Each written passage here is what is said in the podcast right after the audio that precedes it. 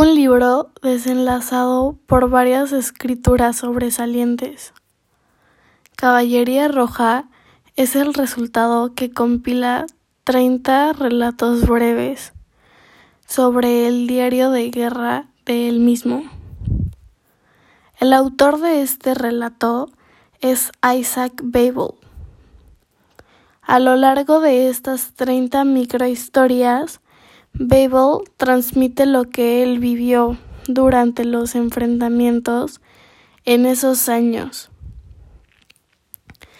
En cada relato narra la historia de un acontecimiento.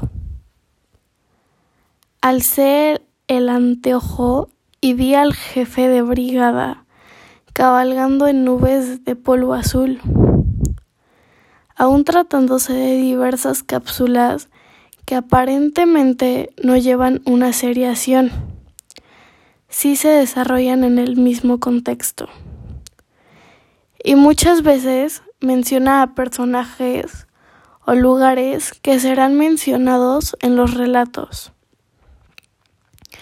Con este libro me fue posible comprender un poco más sobre el conflicto entre polacos, rusos y los judíos. El tratarse de una obra con una cultura, con un idioma diferente, ¿por qué la recomiendo?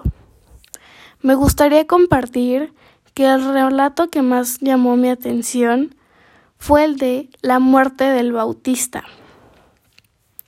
La historia de un pintor que en una capilla plasmó los rostros de una mujer huérfana y un cojo que eran menospreciados por la iglesia.